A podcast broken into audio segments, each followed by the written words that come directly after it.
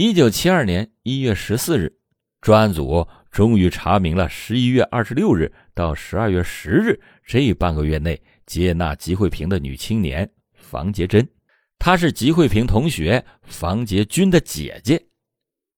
有一次下乡，吉慧萍救过落水的房洁君一次，因此房家一直对吉慧萍有感恩的心理。吉慧萍是二十六日回到上海的，下了火车就直接去了房洁珍家，说要住上几天。这一住就住到了十二月十日。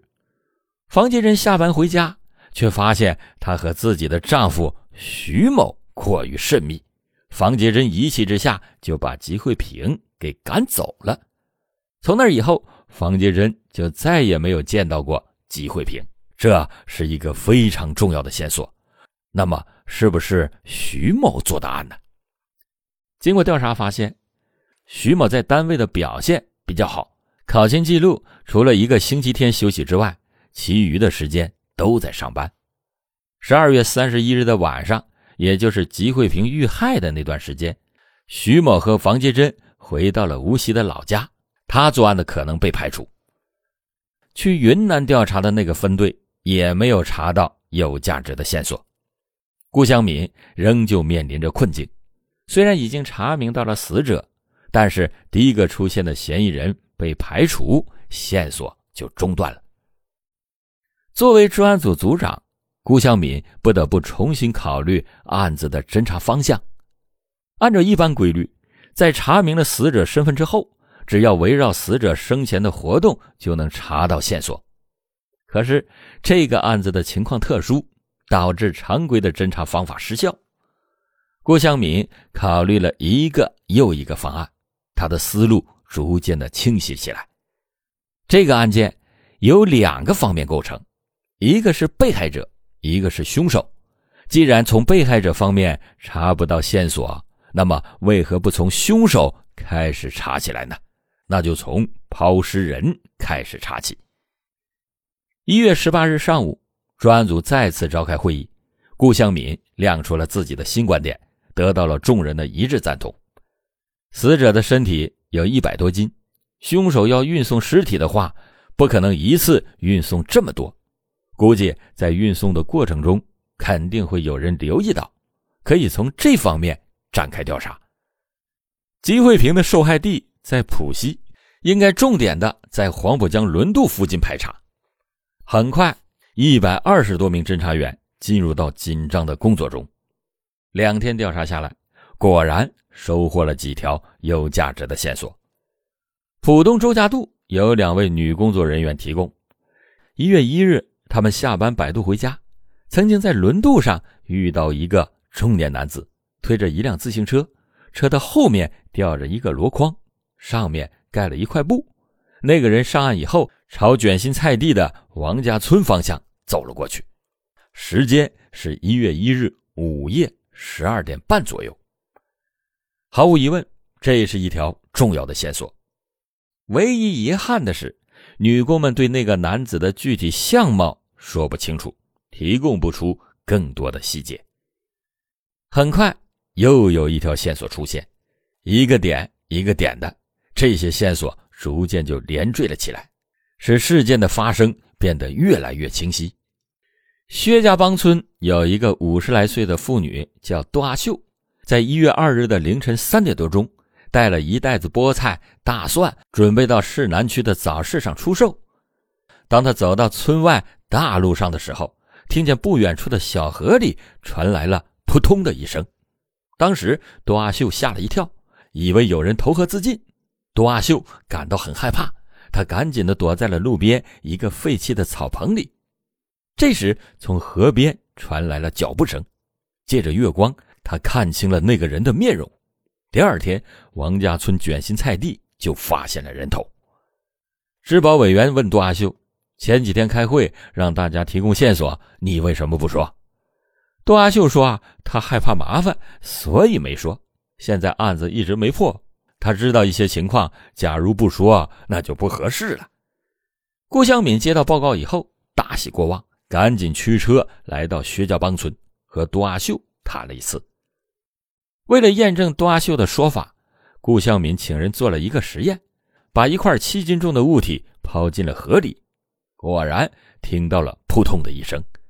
又向上海天文台打电话，证实了那天晚上凌晨三点，在月光下能够看到三公尺外的人脸。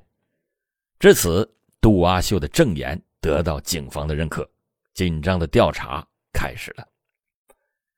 到一月二十四日，已经有五名嫌疑人进入到警方的视野：杨光宗，三十八岁，食品公司营业员；蒋汉元，四十二岁，家具厂工作人员；董世民，四十岁，体育老师；柴明，三十六岁，木材厂工人；许玉峰，三十七岁。钢铁厂炊事员。然而，对这五名嫌疑人详细调查之后，都表明没有作案时间。加上上一次摸排的嫌疑人徐某，六名嫌疑人全都被排除了。这不由让专案组大吃一惊。已经有了这么明显的特征和查找范围，为什么还是查不出犯罪嫌疑人的目标呢？难道杜阿秀提供的线索有误？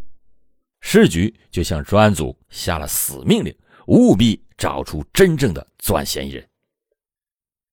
一九七二年二月一日，距离王家村卷心菜地案发现场已经近一个月。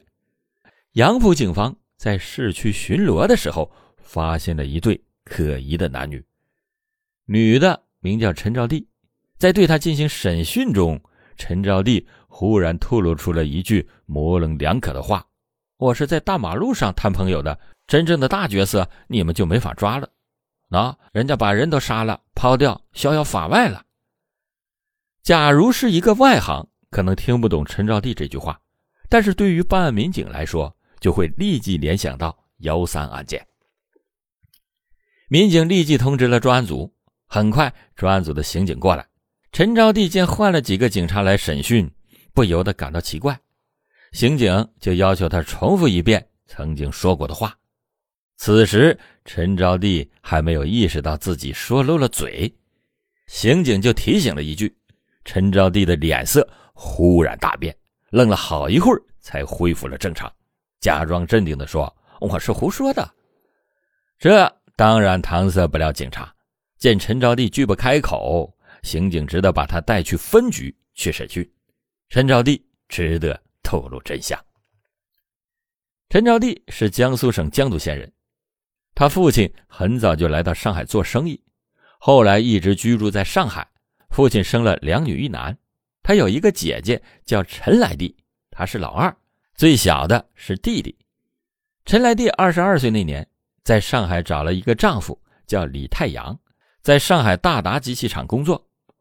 李太阳是个木匠。比陈来娣整整大了十岁，他后来在老家造了房子，陈来娣就住在那里，方便照顾公婆。李太阳一年回家一两次，住几天，然后再回到上海。李太阳为人非常的吝啬，逢年过节从来都不去看望岳父岳母。岳父去世的时候，李太阳只出了两块钱的吊丧费，陈来娣无法忍受，又偷偷给了母亲十块钱。因此，李太阳很少与岳母家来往。一九七一年十二月，陈母的身体不好，住了院。陈招娣就写信给姐姐说了。十二月三十一日下午，陈来娣带了一些土特产，风尘仆仆的来了。当天晚上就住在娘家。次日清晨说去丈夫那里。然而，陈来娣去了半天就回来了。陈招娣就感到奇怪，直到晚上。陈来娣才哭着向母亲透露了实情。原来，陈来娣去丈夫的住处，一走进屋子里，便闻到了一股奇怪的气味。追问之下，李太阳说自己作案了，尸体就藏在床底下。他担心陈来娣害怕，于是就让她先回娘家住。于是这样，陈来娣就又回来了。陈招娣听了以后是又惊又怕，不敢声张。几天以后，陈招娣单位开会，让大家传阅协查通知。陈招娣一看就心知肚明，姐夫的事儿被人察觉了，但是她并没有动揭发的脑筋。她担心姐姐没了丈夫，没法维持生活。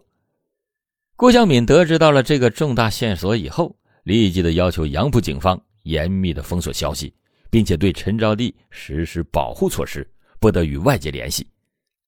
为了防止家属引起怀疑而惊动了李太阳，公安分局与织布厂联系，请厂方通知家属他已经去外地出差，几天以后才能回来。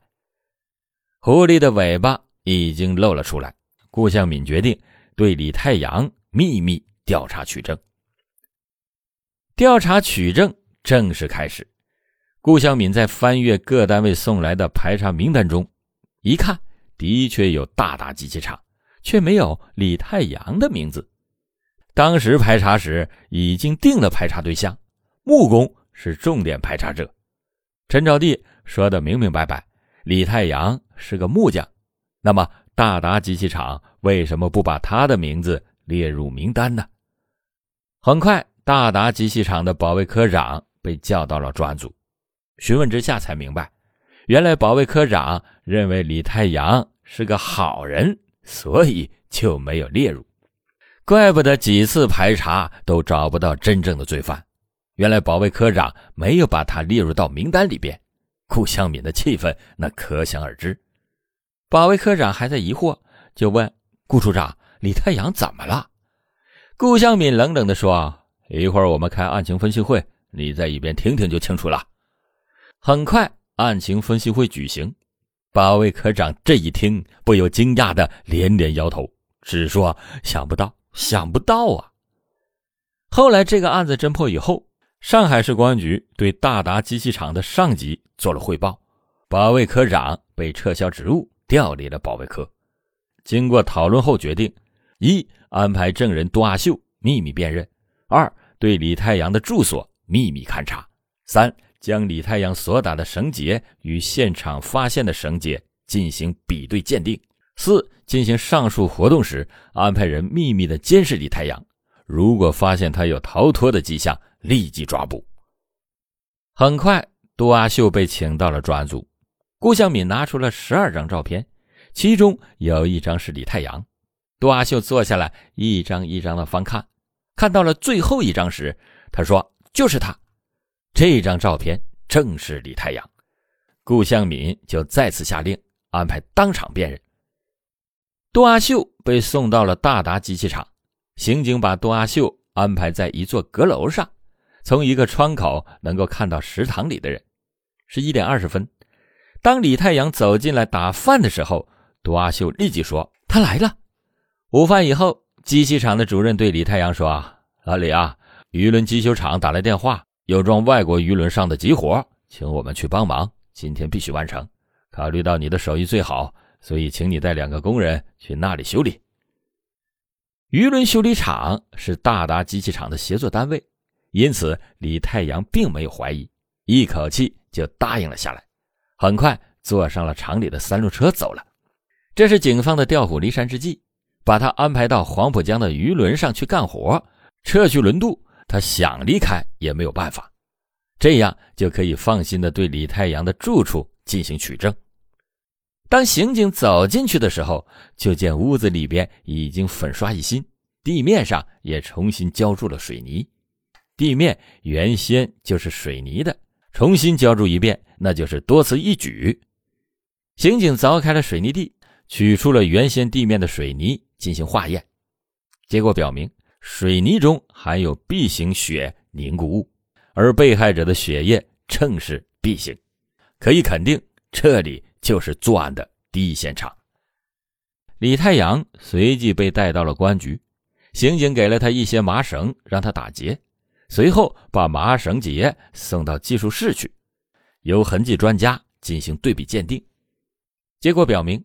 这些绳结与油纸包外面的绳结一致，出自同一个人之手。李太阳起初还想抵赖，但在铁证如山的面前，最终做了交代。一九七一年十二月三十一日，李太阳吃过晚饭以后，走到街上溜达，正好遇见了同样在街上溜达、东张西望的吉慧萍。吉慧萍回到上海以后，不敢回家，被房杰珍赶出来以后。没了住处，手头上的钱越来越少。眼看着明天就是元旦，吉慧萍就想骗几个钱花。当李太阳走过来，有意无意的朝他搭讪，吉慧萍就立即的把李太阳当做了猎物。他提出来让李太阳请他吃饭，李太阳很痛快的就答应了，请他到大众饮食店吃了白菜肉丝炒年糕。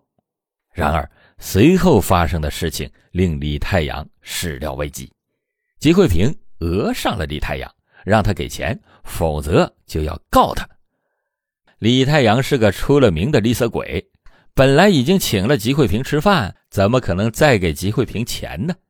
但是，假如他不给吉慧平钱，又害怕吉慧平出去乱说，他的名誉就会受损。李太阳不由得又惊又怒，恶向胆边生。他对吉慧平说：“回家取钱。”于是，在住处就把吉慧平当场掐死。第二天上午，他的妻子来了，于是李太阳就打发他回了娘家。一月一日、二日的午夜，李太阳分两次将尸体抛掉。李太阳交代完之后，惊恐的瘫在了地上。至此，幺三案件真相大白。一九七二年四月二十八日，李太阳被执行了死刑。天网恢恢，疏而不漏，犯罪分子再狡猾，也逃不过好猎手。公安干警经过缜密的侦查、抽丝剥茧、不厌其烦，最终在摸排六个嫌疑人后抓获了真凶，犯罪分子得到了应有的惩罚。老欧今天讲这个案子的教训是：遇到事情时应该要理智的面对，唯其如此才能解决问题。李太阳丧失理智，触犯法律，罪有应得。好了，感谢你收听老欧讲大案，老欧讲大案，警示迷途者，唤醒梦中人。